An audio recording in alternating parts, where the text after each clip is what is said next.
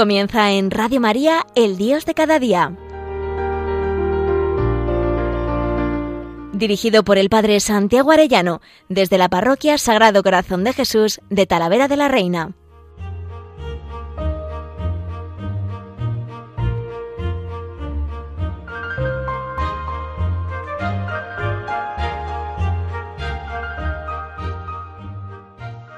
Muy queridos oyentes de Radio María, qué, qué, gusto un lunes más con todos ustedes. Estamos estos días comentando en el Dios de cada día la maravilla que son los profetas y el bien inmenso que nos hace volver a la palabra de Dios y más desde estos testigos directos de la transmisión de Dios a todos ellos, estos eh, profetas de la Sagrada Escritura. Estoy siguiendo especialmente unos apuntes de don Juan Félix Gallego Risco, que es profesor de Sagrada Escritura en el seminario San Ildefonso, en el estudio teológico San Ildefonso de Toledo. El otro día veíamos esa vocación de los profetas y hoy quisiera especialmente que nos pasásemos a identificar, que nos parásemos a identificar los verdaderos y los falsos profetas. Porque no faltaban quienes sin ser profetas se presentaban como tales, causando confusión y daño al pueblo, los falsos profetas son de dos clases. Los que pertenecen a las falsas religiones y hablan en nombre de las falsas divinidades. Aquí encontramos, por ejemplo, los profetas de Baal, que ahora los leeremos, 1 Reyes 18. Las falsas religiones y las falsas divinidades de sus correspondientes profetas son fácilmente reconocibles y no crean mayor problema. Pero hay un segundo tipo, los que pertenecen a la verdadera religión y equivocadamente pretenden hablar en nombre del verdadero Dios. Aquí es donde se plantea el problema, cómo reconocer al verdadero del falso profeta, cuando el Señor nos habla de los pastores que son como lobos vestidos de corderos, ¿no? que se presentan como profetas verdaderos de la religión verdadera, pero en realidad son profetas falsos. Pues eso vamos a intentar ver hoy. Y vemos primero eh, esos de otras religiones, los profetas de Baal en Primera Reyes 18, si se acuerdan es uno de los pasajes pues muy simpáticos de la Sagrada Escritura y a la vez pues tremendamente iluminador. Dice en Primera Reyes 18:20, Ahab dio una orden entre todos los hijos de Israel y reunió a los profetas en el monte Carmelo. Elías se acercó a todo el pueblo y dijo, ¿Hasta cuándo vais a estar cojeando entre dos muletas? Si el Señor es Dios, seguidlo. Si lo es Baal, seguid a Baal. Fijaros que es el planteamiento de siempre, ¿no? Buscando divinidades falsas, el dinero, el poder, el placer, o a Dios nuestro Señor. El pueblo no respondió palabra. Elías continuó, quedo yo solo como profeta del Señor, mientras que son 450 los profetas de Baal que nos den dos novillos, que ellos elijan uno y lo descuarticen y lo coloquen sobre la leña, pero sin encender el fuego. Yo prepararé el otro novillo y lo pondré sobre la leña también sin encender el fuego. Vosotros clamaréis invocando el nombre de vuestro Dios y yo clamaré invocando el nombre del Señor. Y el Dios que responda por el fuego, ese es Dios. Todo el pueblo acató. Está bien lo que propones. Elías se dirigió a los profetas de Baal. Elegid un novillo y preparadlo vosotros primero, pues sois más numerosos. Clamad invocando el nombre de vuestro Dios, pero no pongáis fuego. Tomaron el novillo que les dieron, lo prepararon y estuvieron invocando el nombre de Baal desde la mañana hasta el mediodía, diciendo, Baal, respóndenos. Mas no hubo voz ni respuesta. Brincaban en torno al altar que habían hecho. A mediodía Elías se puso a burlarse de ellos. Gritad con voz más fuerte, porque él es Dios, pero tendrá algún negocio, le habrá ocurrido algo, estará de camino, tal vez esté dormido y despertará. Entonces gritaron con voz más fuerte, haciéndose incisiones con cuchillos y lancetas hasta chorrear sangre por sus cuerpos según su costumbre. Pasando el mediodía entraron en trance hasta la hora de presentar las ofrendas, pero no hubo voz, no hubo quien escuchara, quien respondiese. Elías dijo a todo el pueblo, acercaos a mí. Y todo el pueblo se acercó a él. Entonces se puso a restaurar el altar del Señor que había sido demolido. Tomó Elías doce piedras según el número de tribus de los hijos de Jacob, al que se había dirigido esta palabra del Señor. Tu nombre será Israel. Erigió con las piedras un altar al nombre del Señor e hizo alrededor una zanja de una capacidad de un par de arrobas de semilla. Luego dispuso leña, descuartizó el novillo, lo colocó encima, llenad de agua cuatro tinajas y derramadla sobre el holocausto y sobre la leña. Ordenó y así lo hicieron. Pidió, hacedlo por segunda vez. Y por segunda vez lo hicieron. Hacedlo por tercera vez. Y una tercera vez lo hicieron. Corrió el agua alrededor del altar e incluso la zanja se llenó a rebosar. A la hora de la ofrenda, el profeta Elías se acercó y comenzó a decir, Señor, Dios de Abraham, de Isaac y de Israel, que se reconozca hoy que tú eres Dios en Israel, que yo soy tu servidor y que por orden tuya he obrado todas estas cosas. Respóndeme, Señor, respóndeme, para que este pueblo sepa que tú, Señor, eres Dios y que has convertido sus corazones. Cayó el fuego del Señor, que devoró el holocausto y la leña, lamiendo el agua de las zanjas. Todo el pueblo lo vio y cayeron rostro en tierra, exclamando, El Señor es Dios, el Señor es Dios. Entonces Elías sentenció, echad mano a los profetas de Baal, que no escape ni uno. Pues ahí se ve el verdadero profeta, Elías, cuando hace descender fuego desde el cielo, en Primera Reyes 18. Pero veamos esos falsos profetas dentro de la religión verdadera, la religión de Israel. Veámoslo en situaciones conflictivas. En el cumplimiento de su misión, el profeta está expuesto a ciertos riesgos. La presión del poder, por ejemplo, en Amós 7, 10, 15. En este texto se contraponen dos clases de profetismo. El de Amós, que no se pliega a las previsiones del sacerdote de Betel, respaldado por el rey, sino que se mantiene fiel a la misión que Dios le ha confiado. Eso es el verdadero profetismo y un profetismo profesional, burocrático, que convive pacíficamente con Amasías y Jeroboam II, porque se somete servilmente a los intereses de poder. Ese es el falso profetismo. Amós es expulsado porque no dice al rey lo que éste quiere oír. Amasías solo concibe al profeta como un funcionario del rey que debe defender los derechos del rey y vaticinarle lo que él desea. Amós opone esta visión profesional del profetismo a la verdadera imagen del profeta adquirida por su propia experiencia. Y ahí vemos a Amós, que fijaros lo que dice en Amós 7:10. Entonces Amasías, sacerdote de Betel, es decir, falso profeta, envió un mensaje a Jeroboam, rey de Israel, diciendo, Amós está conspirando contra ti en medio de Israel. El país no puede soportar ya sus palabras. Esto es lo que dice Amós, Jeroboam morirá a espada e Israel será deportado de su tierra. Y Amasías dijo a Amos, vidente, vete, huye al territorio de Judá, allí podrás pagarte el pan y allí profetizarás. Pero en Betel no vuelvas a profetizar, porque es el santuario del rey y la casa del reino. Pero Amos respondió a Amasías, yo no soy profeta ni hijo de profeta, yo era un pastor y un cultivador de sicómoros, pero el Señor me arrancó de mi rebaño y me dijo, ve y profetiza a mi pueblo Israel. Ahí tenemos a Amós, que no vive como un funcionario, sino que él tenía su trabajo en el campo, pero el Señor le ha arrebatado, le ha sacado de allá para que él pueda profetizar. Y no lo hace para por la presión del poder para quedar bien con los poderosos, ¿no? sino porque Dios se lo dice. Ahí tenemos a Amós contra Amasías. Por tanto, la presión de poder, ahí se ve muchas veces el verdadero profeta. También la tradición inmovilista esta es la postura de un profetismo que se limita a repetir siempre los mismos tópicos, sin escuchar lo que Dios está diciendo para el momento presente. Disputa entre el profeta Jeremías y el falso profeta Hananías en, Jeremías 28. Nos encontramos en la época en que el rey Sedecías quería sacudirse el yugo de Babilonia.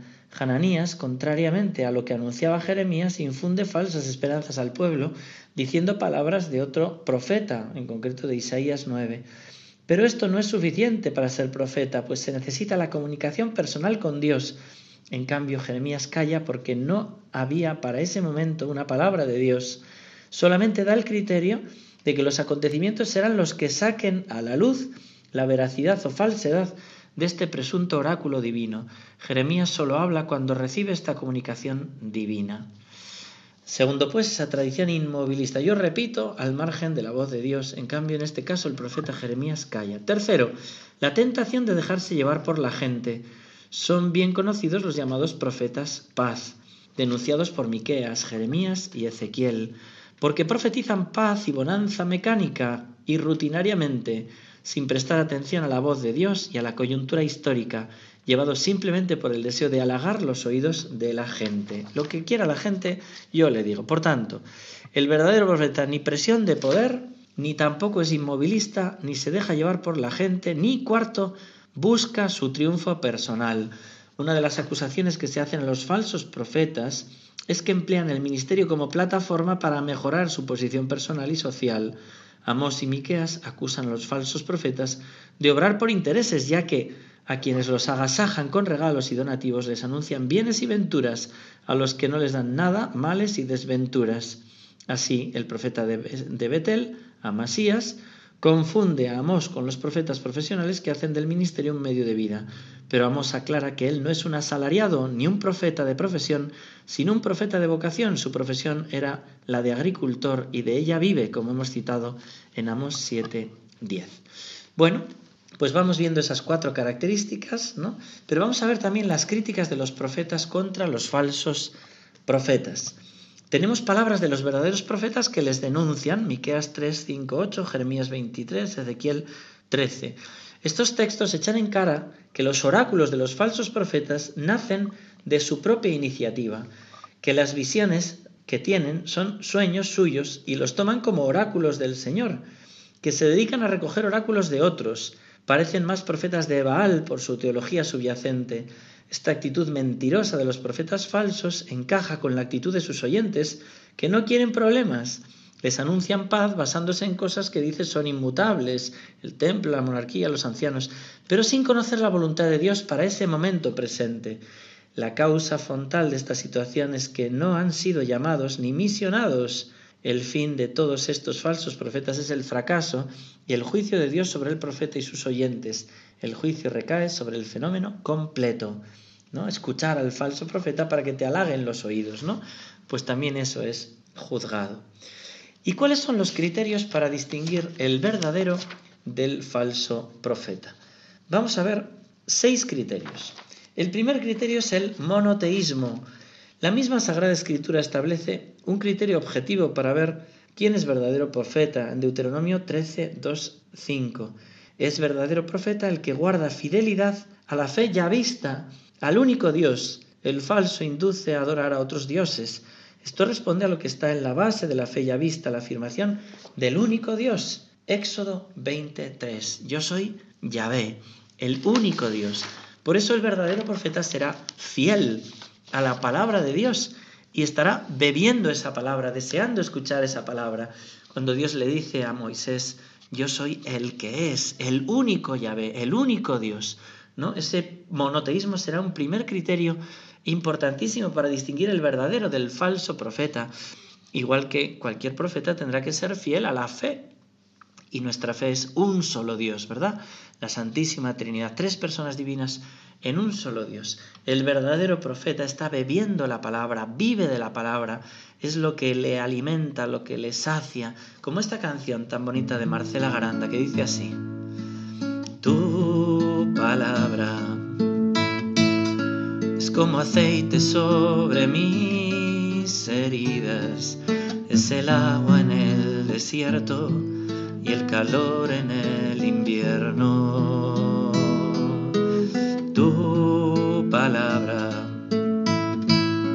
Es la voz que me habla en la mañana, es mi consejo cada día pruebas quien me guía. Podría estar perdido como un náufrago en el mar y aún perderlo todo hasta el aliento. Podría estar hambriento como un niño sin hogar, pero yo sé que tu palabra siempre a mí me sostendrá. El verdadero profeta vive aferrado a la palabra de Dios, le sostiene la palabra de Dios y por eso afirma en Éxodo 23, el Señor es el único Señor, es Yahvé.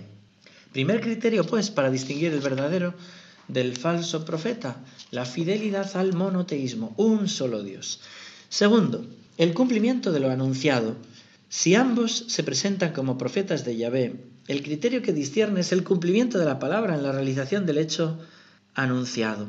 Ahora bien, lo importante del profeta no es el anunciar hechos futuros, sino que la palabra del profeta se encamina a hacer tomar conciencia al pueblo de las exigencias de la alianza para llevarlos a la fidelidad de la alianza.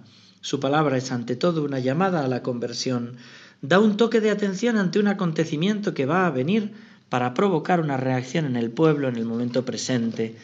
La proclamación presente de una actividad futura de Dios es ya al mismo tiempo un acto de la voluntad divina que tiende a influir en la configuración del presente histórico y lo que pide del presente va orientado a la configuración del futuro.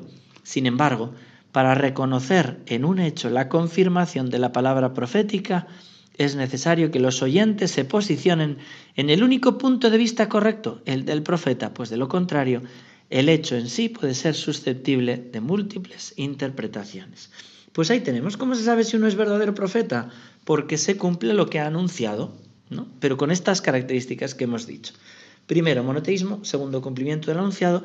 Tercero, criterios tipológicos. Son los rasgos que constituyen la personalidad del profeta. El verdadero profeta tiene como modelo a Moisés, de quien se dijo que vio a Dios cara a cara. Así los verdaderos profetas contraponen la palabra que han recibido de la comunicación directa con Dios a la elaboración personal de los falsos profetas. Por ello, el verdadero profeta solo habla cuando tiene palabra de Dios. Cuando esta falta, él calla. No así los falsos profetas que hablan, repitiendo antiguos oráculos, cuando no han recibido para la situación que están viviendo una comunicación de Dios. Otro criterio unido al anterior es la preeminencia de la revelación divina sobre los sueños. Dios puede comunicarse también en sueños, pero se afirma la preeminencia de la revelación sobre estos. El carisma frente a la profesión.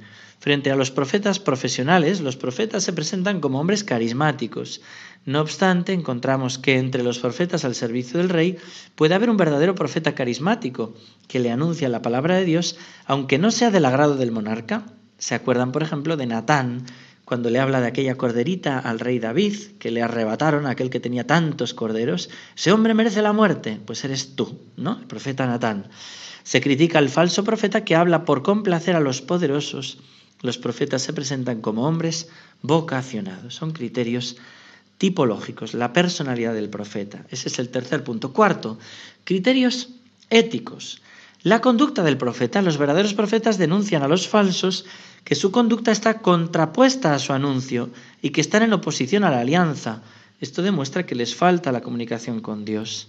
También los frutos. Los frutos que produce dentro de esos criterios éticos el falso profeta no conciencia al pueblo de su situación actual ante Dios, no lleva a la conversión, da falsas seguridades, ciegan y ensordecen al pueblo impidiendo que escuche al verdadero profeta.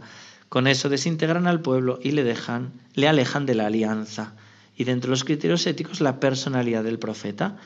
El falso profeta se ve dominado por el entusiasmo del ambiente, grupos de profetas, pueblo que quiere escuchar lo que le gusta.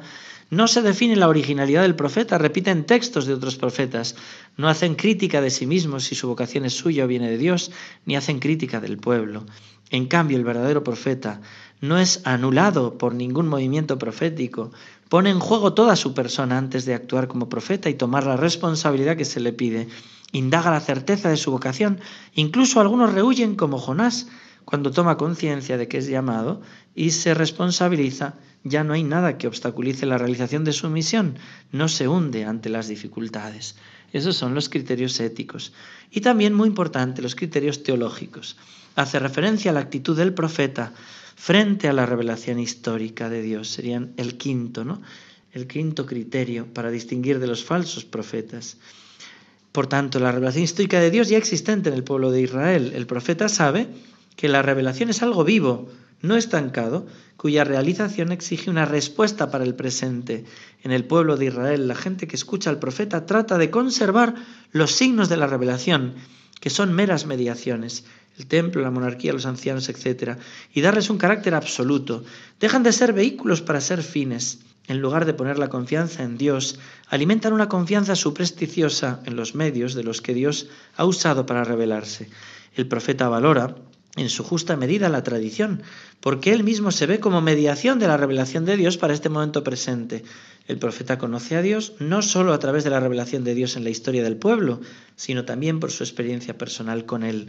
El verdadero profeta denuncia la vaciedad de las mediaciones e instituciones cuando han dejado de ser puentes que lleven a Dios y se transforman en fines en sí mismo. Jerusalén, monarquía, templo, convirtiéndose en objetos de la esperanza y la confianza del pueblo. Todas estas seguridades que se busca el pueblo solo son distinguidas por el verdadero profeta. El verdadero profeta se agarra a la tradición, pero no la absolutiza. El pueblo de Israel intenta manipular a Dios con el lenguaje, en las doctrinas y en las prácticas, perdiendo la verdadera actitud ante Dios. Denuncia al profeta por la vaciedad de estos signos cuando no son de intercambio sincero entre el pueblo y Dios. El profeta lucha contra la mitificación de los hechos y la vanidad de agarrarse a los hechos históricos para vivir plácidamente según su capricho. Amos 9:7. El profeta es como un centinela que anuncia lo que viene y saca auténticas lecciones del pasado. Con esta visión denunciadora del pasado y con la perspectiva de futuro, el profeta llama a la conversión actual. También el falso profeta se agarra a la tradición y quizá con más fidelidad aparente que el verdadero profeta, pero no interioriza el sentido de los oráculos de profetas anteriores y los presenta sin tener en cuenta la situación y actitud actuales del pueblo. Frente a este, el auténtico profeta parece que está destruyendo escandalosamente. Unos serán llamados profetas de paz y otros profetas de juicio. Sin embargo, este criterio no es válido, pues el verdadero profeta anuncia unas veces paz y otras juicio pero aun cuando anuncia un juicio no es para condenar, sino para salvar y dar la verdadera paz por la conversión. El pueblo solo puede alcanzar esta salvación cuando se dé cuenta ante la iluminación de la palabra de Dios que está perdido y debe volverse a Dios para lograr la salvación. Así nos lo explica don Juan Félix Gallego, este gran profesor de la Sagrada Escritura, hablando de los criterios teológicos. Qué fácil es agarrarse como a esas tradiciones, pero sin la vida propia, ¿no? Entonces el profeta distingue bien, coge lo que es tradición, pero lleno de la vida de Dios. Por eso el sexto criterio para distinguir el verdadero del falso profeta serán los criterios carismáticos. Tocan a la procedencia del mensaje profético, al discernimiento de espíritus. En los verdaderos profetas encontramos su vocación que pone de manifiesto un criterio de discernimiento. Es la cuna de su profetismo. Dan testimonio de que es algo que les viene de improviso que han rechazado, que trastoca su existencia y compromete su vida frente al pueblo. Nunca tienen duda de la procedencia de esta llamada. La duda les puede venir, pero del propio cansancio o desgana. En los falsos profetas no encontramos la vocación, ya que proceden de círculos proféticos, han tenido una preparación, son profesionales, insisten en que comunican lo que han recibido en la comunicación con Dios y por eso cuando no reciben oráculos se callan. Jeremías 28, 11. Toda la fuerza de la palabra del profeta no se impone a los creyentes. El profeta nunca podrá demostrar que su palabra es palabra de Dios, solo, puede proclamar esa palabra de Dios, ¿no? Es como con esa humildad grande, ¿no? El verdadero profeta.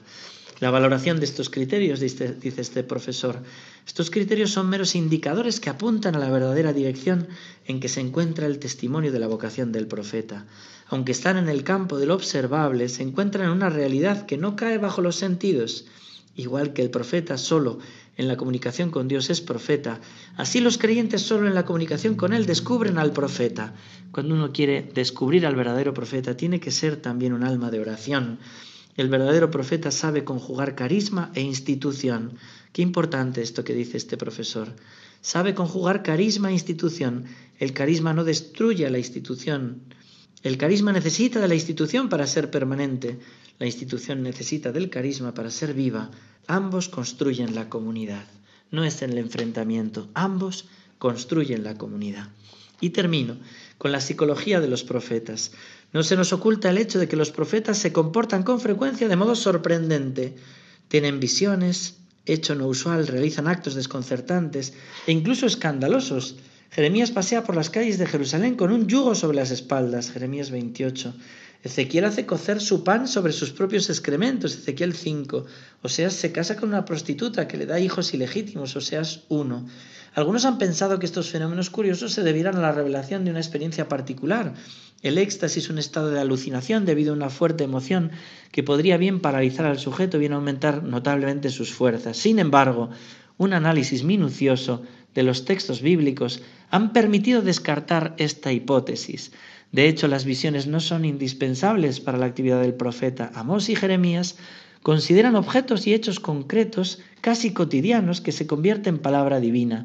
A veces basta una asociación de sonidos, un cesto maduro de, de frutos maduros, anuncia el tiempo del juicio de Israel una rama de almendro, le habla a Jeremías de que Yahvé vigila sobre su palabra.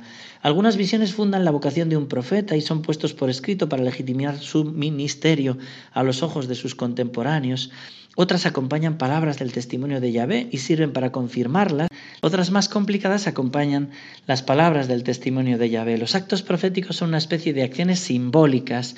¿No es curioso, por ejemplo, Isaías 20 tiene que desnudarse ante el pueblo como hizo Francisco de Asís, ¿no? O Jeremías le pide que coja un cinturón. Los actos proféticos son acciones simbólicas que tienen como fin proclamar a través de un gesto, un signo visible, el mensaje profético transmitido ordinariamente con las palabras. Dicen lo mismo que los oráculos, pero en modo diverso, intentando llegar más profundamente a sus oyentes. No obstante, debemos denunciar renunciar a hablar de los profetas bíblicos como si fueran todos plasmados sobre el mismo modelo. No existe un temperamento particular que predisponga a la vocación profética.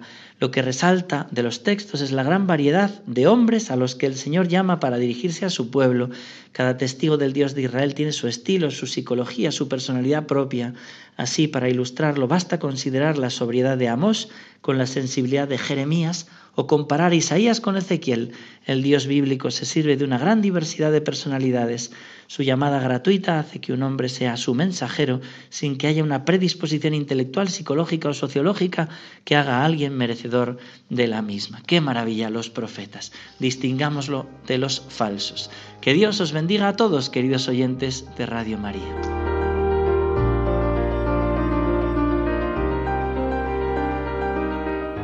Finaliza en Radio María, El Dios de cada día. Dirigido por el Padre Santiago Arellano, desde la Parroquia Sagrado Corazón de Jesús de Talavera de la Reina.